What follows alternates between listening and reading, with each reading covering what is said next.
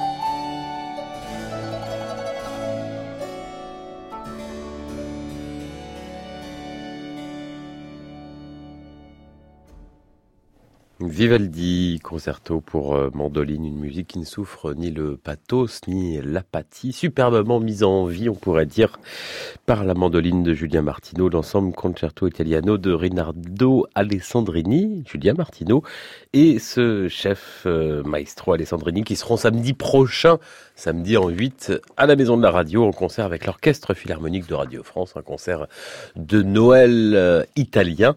Et Julien Martino sera donc lui aussi cet après-midi en direct sur France Musique à 16h chez Clément Rochefort, 7h46. Génération France Musique, Jean-Baptiste Urbain. C'est une journée folle, une folle journée que nous propose la salle Corto demain à Paris, un grand marathon Beethoven. Ça commence à 15h30, ça finit à 20h. Huit œuvres du grand Ludwig sont au programme avec de jeunes et de brillants musicien, un orchestre avec ses musiciens qui s'appelle les Déconcertants, le trio Sora, le pianiste Aurel Martin, autre pianiste Julien Anque que vous entendez aussi sur les ondes de France Musique au micro, et puis l'un des nouveaux grands grands talents français du piano, son disque paru cette année certainement l'un des meilleurs premiers disques que l'on a entendu depuis longtemps. Ce musicien plus que prometteur s'appelle Jean-Paul Gasparian. On l'a déjà écouté il y a quelques samedis, ce qui ne nous empêche pas de remettre le disque dans le lecteur. Plage 5, Rachmaninoff, étude tableau, elle est en ut mineur.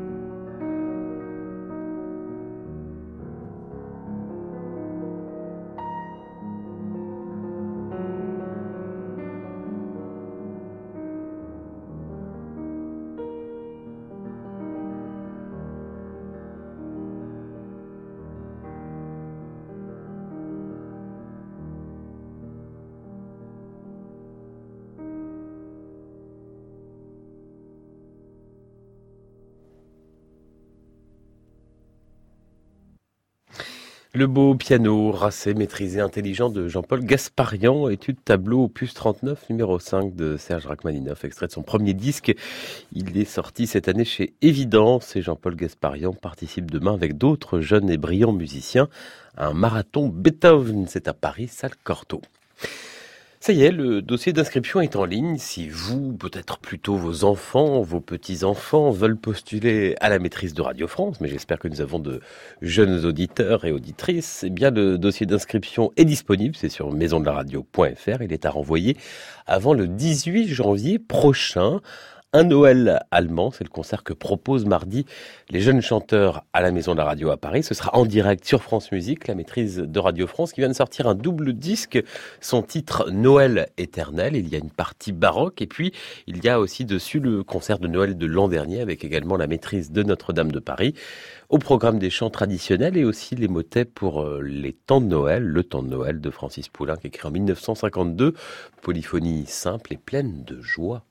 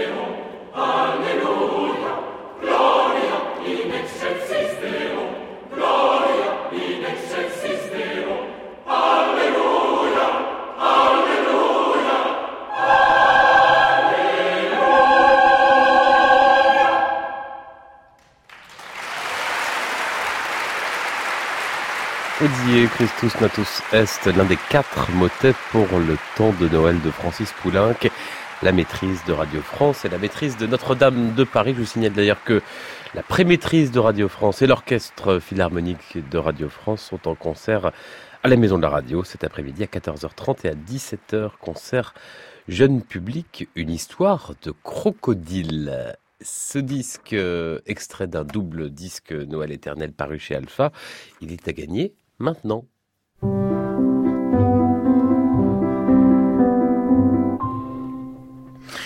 Le mode d'emploi, c'est toujours le même. Sur francemusique.fr, vous allez sur la page d'accueil, sur la page de l'émission Génération France Musique, et là, vous cliquez sur euh, gagner. N'oubliez pas la bonne réponse, niveau coordonnées complètes. Comme chaque semaine, nous jouons avec les vidéos de France Musique car vous pouvez voir aussi les concerts et les émissions concerts de votre chaîne. C'est le cas de notre émission Cousine Germaine, Génération France Musique le live, qui il y a quelques semaines proposait cette transcription pour œuvre et pour euh, vent et piano d'une œuvre symphonique. Alors qui en est l'auteur? Je vous demande d'ailleurs son nom complet, hein nom et prénom. Si si, faites vos jeux.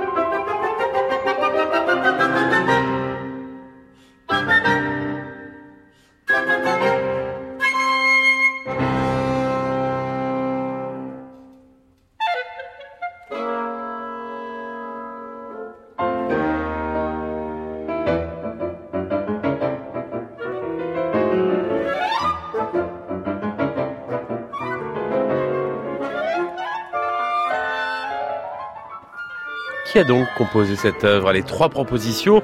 S'agit-il de Johann Strauss, de Joseph Strauss ou de Richard Strauss? Johann, Joseph ou Richard? Votre réponse sur francemusique.fr avec la clé, le double disque Noël éternel de la maîtrise de Radio France. Et la réponse, je vous la donne dans une heure. À tout de suite.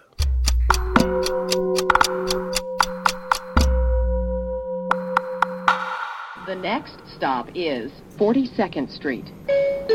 Come here, Vinny. Bonjour, c'est Laurent Vallière.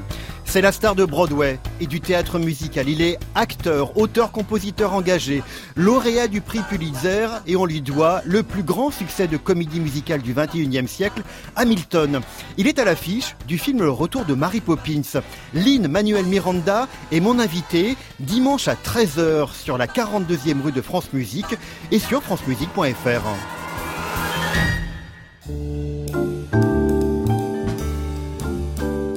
Good vibes. Gary Burton, l'immense vibraphoniste, vient de décider de prendre sa retraite à 75 ans.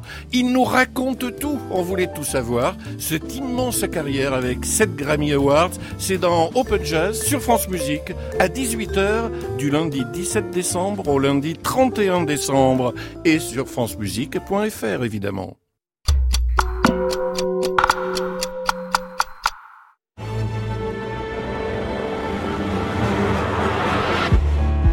France Musique, France Musique. vous allez l'adorer.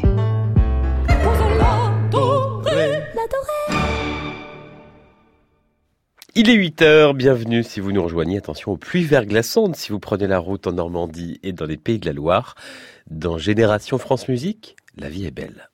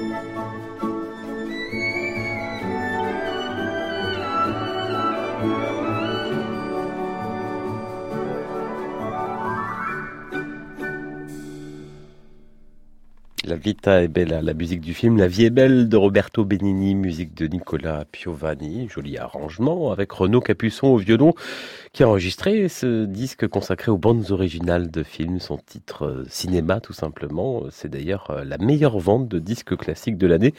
Renaud Capuçon, il est en concert chez vous ce soir à 20h, c'est dans le poste sur France Musique, concert enregistré à Salzbourg avec Danil Trifonov euh, au piano et Clemens Hagen au violoncelle. Il sera à Lyon, Renaud Capuçon avec l'Orchestre National de Lyon jeudi et vendredi prochain. Il jouera le second concerto de Béla Bartok sur ce disque qui était accompagné par l'Orchestre Philharmonique de Bruxelles, l'Européenne. C'est l'heure de Classique Info Week-end. Avec d'abord euh, vous, Antoine Pecker, bonjour. Bonjour Jean-Baptiste, bonjour à tous. Vous nous parlez justement aujourd'hui d'Europe au moment où un collectif d'intellectuels et de responsables politiques emmenés par l'économiste Thomas Piketty sort un manifeste pour la démocratisation de l'Europe, l'occasion de se poser la question quelle est la politique culturelle de l'Union européenne, Antoine?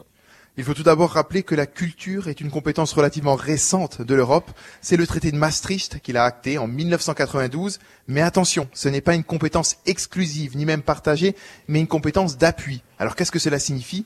Que la culture reste du ressort des États-nations et que l'Union européenne ne peut gérer que les projets de coopération culturelle entre les États. Le bras armé de l'Union dans ce domaine se nomme Europe créative, qui se partage entre un volet média, consacré en particulier au cinéma, et un volet plus ciblé vers le spectacle vivant, sans oublier des dispositifs spécifiques comme celui, très connu des capitales européennes de la culture. Le budget d'Europe créative est de 1 milliard et demi d'euros sur 7 ans, ce qui représente seulement 0,15% du budget de l'Union européenne. Mais, mais Antoine, tout cela pourrait changer. Effectivement, Jean-Baptiste, le Parlement européen souhaite l'année prochaine doubler ce montant, mais vous le savez, les décisions européennes doivent ensuite passer par le Conseil, réunissant les ministres des différents États de l'Union européenne. C'est le processus et là, ça risque de se gâter. À Bruxelles, des responsables d'Europe créative me disent que le doublement du budget est une illusion et qu'une hausse de 30% serait déjà un gain conséquent. En France, rappelons-le, Alain Juppé, lors des primaires de la droite pour la dernière présidentielle, avait été l'un des rares politiques à demander que l'Europe s'investisse davantage dans la culture. Il faut noter que les fonds structurels européens peuvent eux aussi aller au domaine culturel. De nombreux équipements, des salles de concert ou des musées ont été construits par ce biais, mais la marge de manœuvre est toujours délicate, car l'Europe doit d'un côté affirmer sa présence sur ce terrain, notamment face aux GAFA, comme on l'a vu avec la directive sur le droit d'auteur, mais en même temps, il lui faut veiller à respecter les diversités culturelles des pays membres.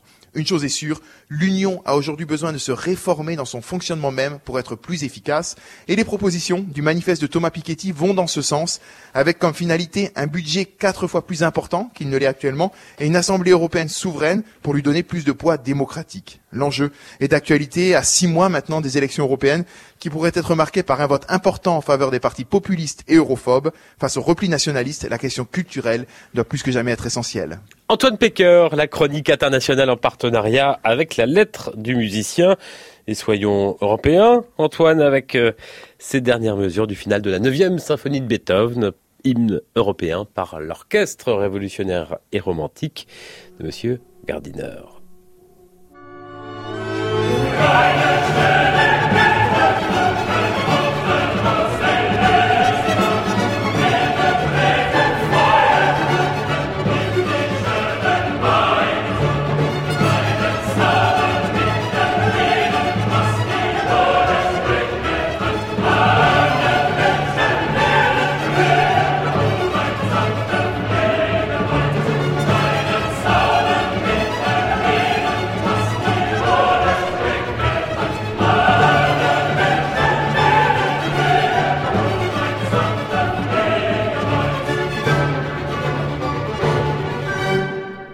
Est-il besoin de le rappeler La fin de la 9e symphonie de Beethoven avec euh, l'orchestre révolutionnaire et romantique et le chœur Monteverdi et des solistes dirigés par John Elliott Gardiner.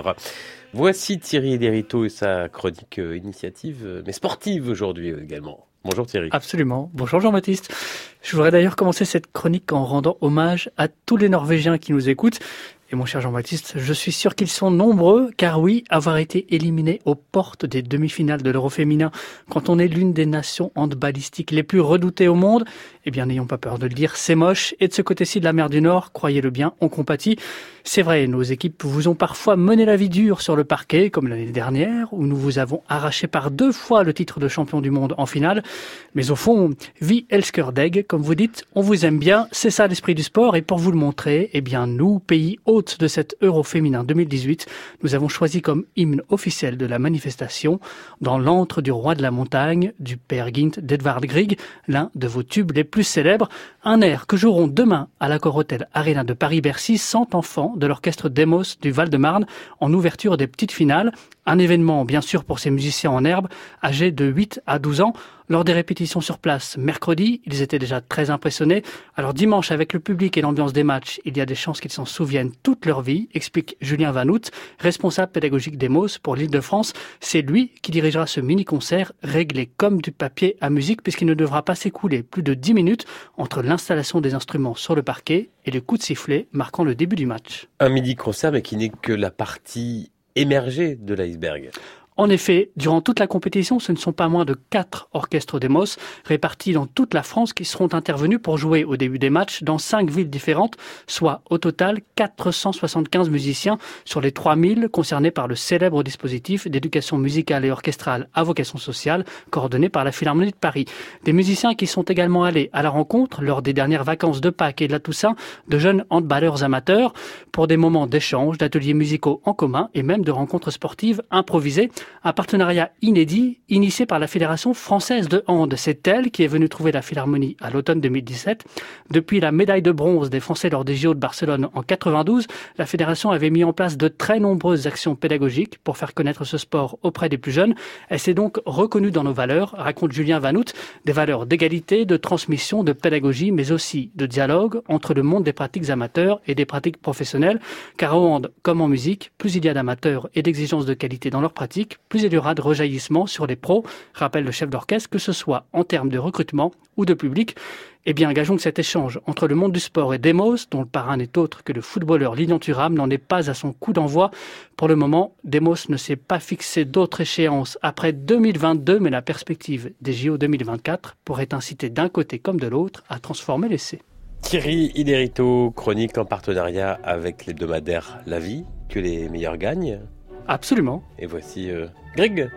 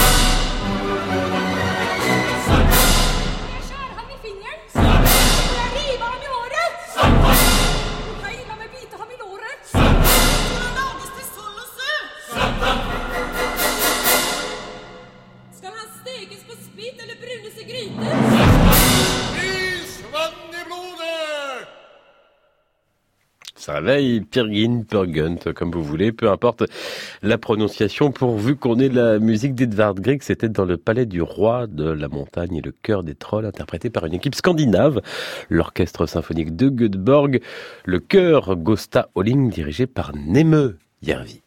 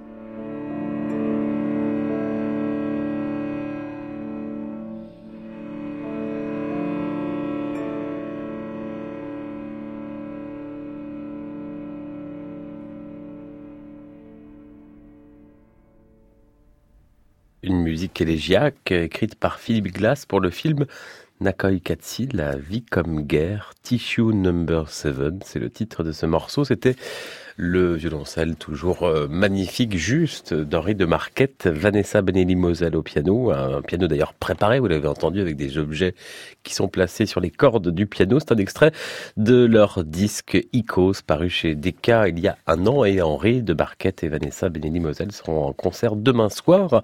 C'est à Nancy, salle Poirel. Rising Stars, ça veut dire étoile montante. C'est le nom d'une série de concerts qui est donnée à la Cité de la Musique tout au long de la saison à Paris. Ce soir, c'est le quatuor français Harrod qui a les honneurs de cette série. Le quatuor Harrod et ses débuts fulgurants, leur engagement total et leur premier disque, Mendelssohn, très réussi.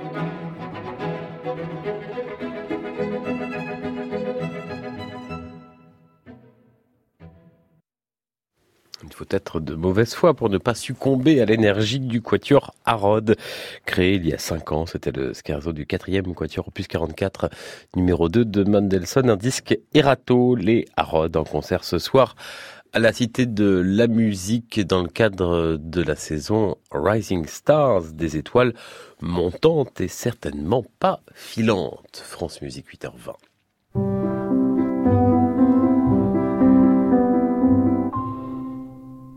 Et ce matin, nous sommes en duplex de Rennes chez nos camarades et amis de France Bleu Armorique et avec euh, vous, Jean-Michel Noël. Bonjour. Bonjour. Directeur de la maîtrise de Bretagne que vous avez d'ailleurs créé. Vous fêterez les 30 ans l'année prochaine. Commençons d'ailleurs par remonter un peu dans le passé. Pourquoi en 1989 avoir créé une maîtrise de Bretagne? Eh bien parce que ça correspondait sans doute à, un besoin. Disons que moi j'étais, je suis chef de chœur depuis fort longtemps. Je dirigeais des chœurs d'enfants euh, amateurs en dehors du cadre scolaire. Et j'ai pensé que c'est pouvait être intéressant de, de créer une maîtrise d'enfants par, le biais des, des, horaires aménagés, sur le modèle de ce qui se fait un peu à Radio France, par exemple, euh, ou la maîtrise de Paris. J'ai proposé à différentes collectivités, euh, notamment la région Bretagne, de nous soutenir euh, dans la création de, ce, de cette école maîtrisienne, comme on disait à l'époque. Jean-Michel Noël, aujourd'hui, il y a combien de maîtrisiens? Alors, maîtrisiens proprement dit, c'est-à-dire euh, collégiens, il y en a 26. Euh, c'est un nombre euh, volontairement limité parce qu'on essaye d'individualiser autant que faire se peut le travail. Sinon, il y a également un, groupe de, lycéens après la maîtrise, donc qui ne sont plus en horaire aménagé, mais qui souhaitent continuer à travailler. Ils sont une quinzaine. Et puis en amont, il y a effectivement toute une, une formation pour les petits, pour les enfants du primaire. Ils sont une quarantaine. C'est pas strictement la maîtrise, ce sont les classes euh, à horaire aménagé du conservatoire, mais nous recrutons dans, ces classes à horaire aménagé en primaire pour le collège. Et puis vous enregistrez également un dernier disque qui vient de paraître? Voilà, on vient d'enregistrer la Missa Criolla, euh, qui n'est pas forcément notre répertoire de prédilection a priori, puisqu'en fait on est plutôt sur un répertoire de type classique, même si ça nous arrive de de faire des incursions dans la variété, ou le jazz ou la, ou la chanson traditionnelle. En Bretagne, ça s'impose. Mais je trouve que c'est une œuvre, la Missa Criolla, euh, qui n'est plus beaucoup chantée, qui a été très, euh, très célèbre dans les années 60, 70, 80. C'est une musique festive euh, sur des rythmes latino-américains, comme on dit, et je trouve que pour le temps de Noël, ça peut être sympathique de faire l'acquisition d'un tel disque pour faire des jolis cadeaux à sa famille ou à ses amis qu'on peut se procurer sur le site de la maîtrise de Bretagne. Parmi vos anciens enregistrements, il y a aussi ce superbe Laudate Pueri Dominum de Nicolas Porpora avec le Parlement de musique de Martin Gester. Voici le début. On se retrouve juste après.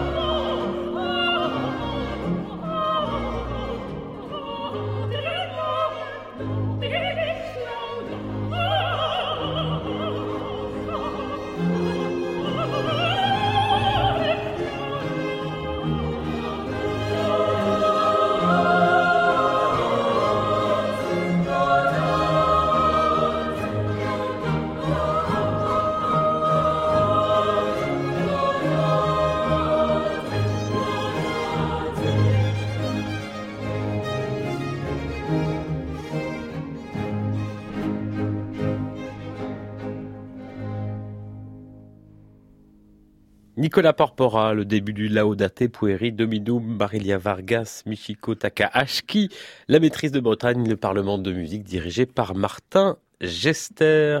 Comment euh, Jean-Michel Noël, fondateur et directeur de la maîtrise de Bretagne, comment s'est fait ce partenariat entre la Bretagne et l'Alsace, ce rapprochement avec le Parlement de musique? Il s'est fait par l'intermédiaire de l'Opéra de Rennes, qui est euh, une maison dans laquelle on a l'occasion de chanter assez régulièrement à l'occasion d'une venue du Parlement de musique à Rennes, a souhaité qu'on travaille ensemble sur un projet de cantate de Bach. C'était en 1997. Et euh, Martin Gester donc, a trouvé notre euh, formation intéressante et a souhaité qu'on travaille régulièrement ensemble. Ce qui s'est fait euh, dans les années 18, 98, 99 et toutes les années 2000 où on a fait pas mal de, projets euh, tous ensemble euh, sur l'ensemble de la France ou, euh, même à l'étranger, jusqu'en Pologne. On a fait un Messie de Handel en 2011 en Pologne. Donc c'était une collaboration très fructueuse et passionnante pour nous, évidemment. Quelle est l'activité à l'année de cette maîtrise de Bretagne? Qu'est-ce qu'on y apprend? Il y a une pratique quotidienne, j'imagine, avec des cours particuliers, en partie, vous le disiez, donnés au Conservatoire de Rennes? Donc en fait, les enfants sont scolarisés au conservatoire. Ils sont sur deux établissements scolaires de Rennes et ils se retrouvent soit le matin, soit l'après-midi au conservatoire pour un travail qui est euh, essentiellement collectif, un travail de chant choral euh, à raison d'une heure trente ou deux heures, euh, quatre fois par semaine. Et en plus de ce, ce, travail collectif euh, sur des répertoires euh, aussi variés que possible. Il y a un suivi vocal individuel de chaque enfant. Et puis évidemment des cours de culture musicale, de formation musicale, euh, solfège, pour employer un gros mot, et culture musicale générale, histoire de la musique, assurée par un, autre organiste accompagnateur, Pascal Duféry, qui fait ce travail également avec les enfants. Et puis des concerts qui ponctuent la saison le grand projet de l'année, ça va être la Passion selon Saint Jean de, Jean-Sébastien Bach, qu'on va donner avec euh, le Banquet Céleste, dirigé par Damien Guillon. L'un de vos anciens maîtrisiens Voilà, un des anciens maîtrisiens de la toute première génération, et on va chanter à l'Opéra de Rennes, au Théâtre Gralin à Nantes, et également la Chaise Dieu et euh, Festival de Sablé sur Sarthe. Donc c'est un projet magnifique. Et puis concert de Noël, Noël est sans mauvais jeu de mots, Jean-Michel Noël, un moment important qui ponctue la saison. Demain à la cathédrale de Rennes à 16h et vendredi prochain à la cathédrale de Vannes, quel programme? On essaye de faire en sorte que les gens puissent découvrir aussi autre chose au moment de Noël que les traditionnels cantiques. Mais les traditionnels cantiques sont là parce que les gens attendent ça, évidemment.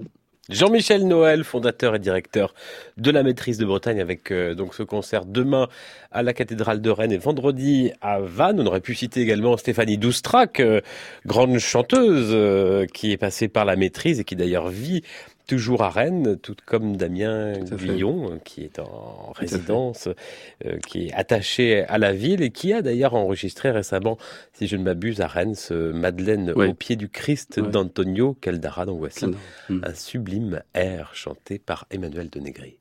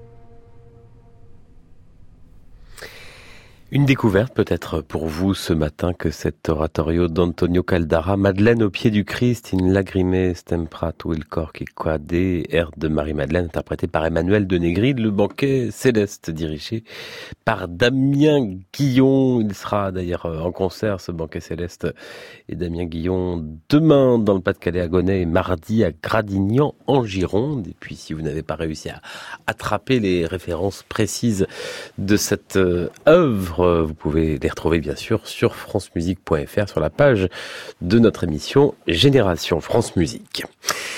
8h35 en 2015, Jérémy Rohrer et le Cercle de l'Harmonie a eu, euh, ont eu une bonne idée, au moins une en tout cas, enregistrée pour la première fois la quatrième symphonie de Robert. Connaissez-vous Robert, R-E-B-E-R, e c'est un compositeur français né en 1807, mort en 1880, prénom Napoléon Henri, ça pose son homme, une découverte entre Schubert, Mendelssohn et Berlioz, une bien belle science de l'orchestre et pas non plus dénuée d'humour. Écoutez.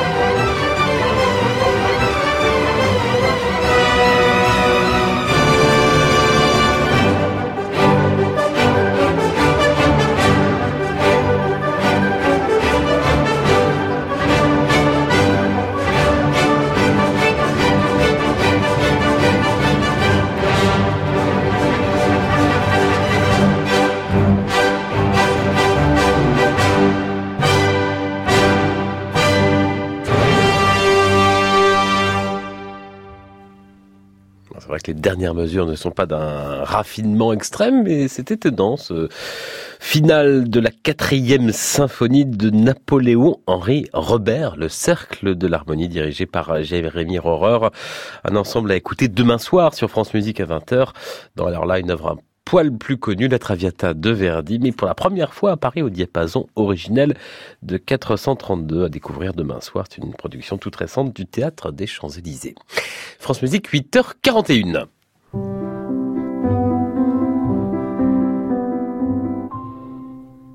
Bonjour Nathalie Moller. Bonjour Jean-Baptiste. C'est l'heure de faire passer votre chronique reportage. On part en Bourgogne à Dijon à l'opéra. Exactement, on est à l'opéra de Dijon, nous sommes derrière le rideau côté jardin et le spectacle va bientôt commencer. Attention pour l'entrée du chef. Entrée du chef, top. Et c'est parti pour une nouvelle représentation de Nabucco, l'opéra de Giuseppe Verdi. Pendant près de 2h45 vont se succéder sur scène huit solistes, une soixantaine de choristes, des danseurs. Et pour coordonner tout ce beau monde, Jean-Baptiste, il faut régisseur de scène. C'est ça, un ou plusieurs régisseurs de scène. On écoute Caroline Boulet, directrice technique de l'Opéra de Dijon. Un régisseur de scène, s'il n'y en a pas pendant un opéra, on est tous perdus. C'est lui qui va orchestrer euh, le, bon déroulement technique et humain euh, d'un opéra c'est-à-dire les entrées des solistes, les entrées des accessoires, les effets lumière, les effets vidéo, les changements rapides de décor, de costumes, de maquillage. Donc lui, il va reporter tout ça sur sa partition et il va orchestrer de A à Z euh, l'opéra. Alors avant d'accéder au poste de directrice technique, Caroline Boulet a longtemps été elle-même régisseur de scène, un métier qu'elle a appris sur le terrain et aujourd'hui elle transmet son expérience. Elle accueille notamment dans son équipe une autre Caroline. Celle-ci a 24 ans, elle est étudiante et apprentie en régie de scène. J'ai découvert ce métier en travaillant à l'Opéra national de Bordeaux. En fait, je m'occupais des surtitrages. Donc moi, je topais les surtitrages, je les lançais. Et j'ai vu euh, ces personnes euh, interagir avec toutes les équipes euh, sur scène. et j'entendais au casque tout ce qui se passait. Et un jour, je me suis dit, ah mais c'est ici que je veux être, c'est ça que je veux faire. Pour devenir régisseur, Caroline a donc rejoint une formation unique en France. C'est à Dijon? Non, celle-ci est à Nancy. Il s'agit du Centre de formation des métiers des arts de la scène de l'Opéra national de Lorraine. Et donc toute l'année, Caroline va alterner entre période de cours à Nancy et mise en situation professionnelle à Dijon. Euh, moi, ce qui me plaît, c'est euh, d'avoir une vision globale sur le spectacle, de comprendre tout ce qui rentre en compte là-dedans, tous les éléments, euh, d'être en fait d'être au centre d'un processus de création et de pouvoir voir tout ce qui tout ce qui intervient et tout ce qui se rejoint pour que le spectacle naisse.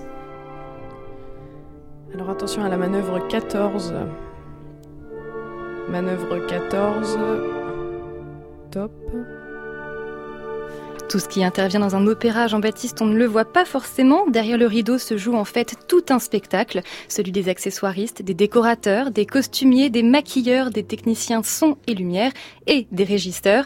D'ailleurs, le CFA de l'Opéra national de Lorraine forme aussi à d'autres métiers de l'ombre, les métiers de régisseur d'orchestre, de chargé de production et de bibliothécaire musical. Nathalie Moller, une chronique à retrouver comme euh, chaque semaine sur francemusique.fr sur la page de votre chronique. Euh, faites passer. Faites passer pour davantage d'informations et un descriptif de ces métiers qu'on connaît finalement très peu. Merci beaucoup pour cette euh, découverte, euh, Nathalie. Vous savez qu'à l'Opéra de Dijon, ce week-end, il y a Leonardo Garcia Alarcon et Jean-Sébastien Bach.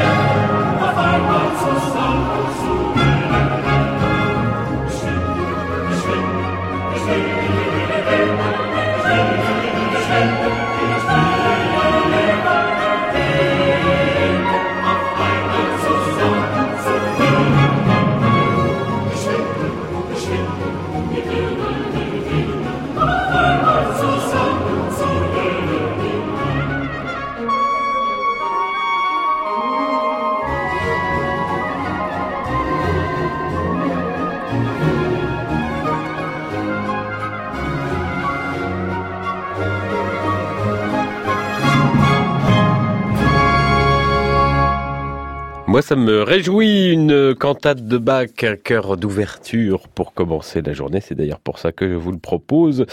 Vite, vite, vent virevoltant, que je viens de dire Wibeln den Winde, cantate 200 au catalogue. C'était le chœur de chambre de Namur, l'ensemble Les Agréments et ses trompettes justes et joyeuses. Bravo, dirigé par Leonardo Garcia Larcon.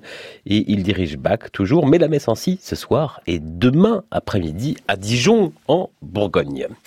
Véronique Jans, elle sera avec sa fidèle pianiste Suzanne Manoff la semaine prochaine à Paris au musée d'Orsay avec une masterclass mardi midi pour huit jeunes chanteurs de l'Académie Royaumont-Orsay. Jeudi en fin d'après-midi, euh, une promenade musicale dans les salles d'exposition permanentes. Ces mêmes jeunes chanteurs interpréteront des mélodies devant des œuvres de leur choix. Devant quelle peinture Véronique Jans pourrait-elle chanter celle-ci?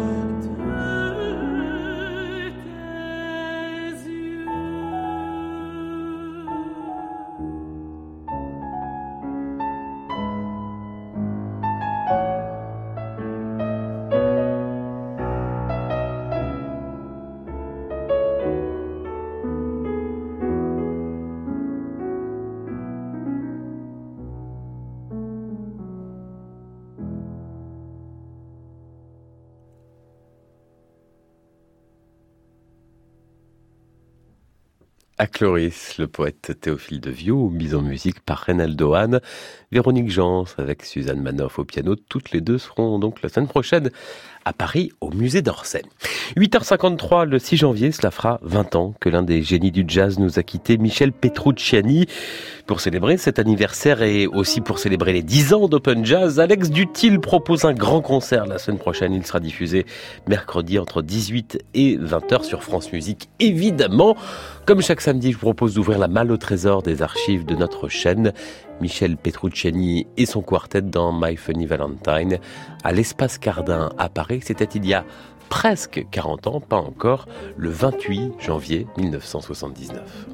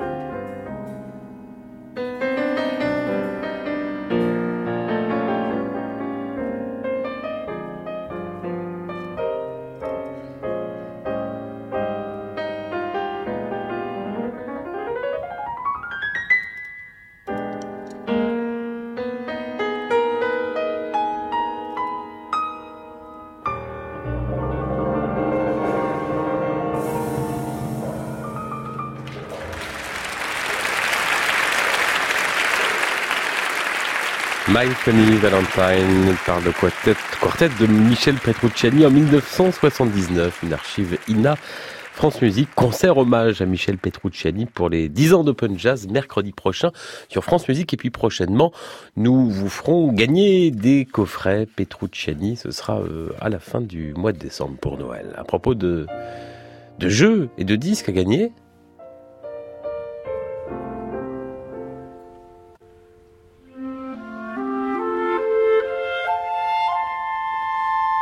Les premières mesures de Tilde Espiègle de Richard Strauss. Il s'appelait Richard. C'est la bonne réponse à notre jeu.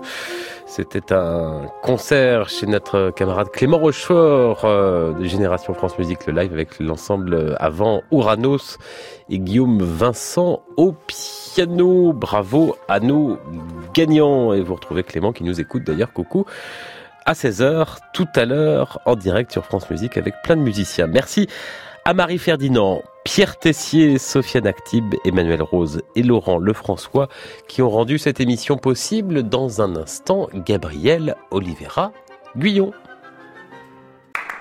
À réécouter sur francemusique.fr.